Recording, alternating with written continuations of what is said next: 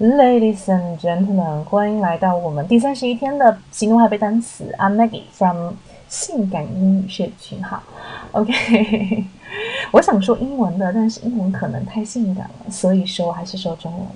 来听一下我们今天的这十组词，你可以把它听写下来，然后呢，在我们的群里校对一下，有我们单词文本。OK，Adult，Resource。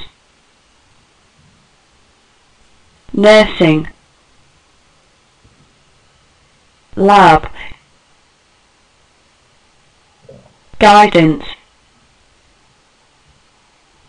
Speech.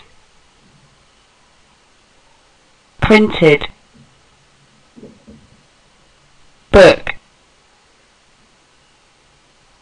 Thinking. Drama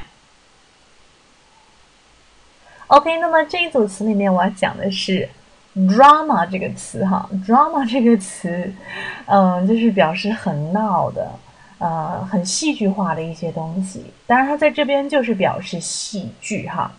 另外呢，我们要知道剧院之前我们学过叫做 theater 嘛。还有一个就是所有的这种戏剧类的东西，你可以统称为叫做 play，就是玩的那个 play。除了作为动词表示玩之外呢，这个 P L A Y 它还要表示说，就是呃什么什么样的剧集呀，都可以叫做 play。OK，那这边这个 drama 表示戏剧。另外呢，会有一个非常流行的，你经常在美剧里面听到的，叫做 drama queen 的一个地道的表达啊，就是 drama 公主哈，很会来事儿的那种人。OK，大家可以懂的吧 ？Drama queen 就很戏剧化的，很很喜欢搞一些事情的那样子的女孩子哈。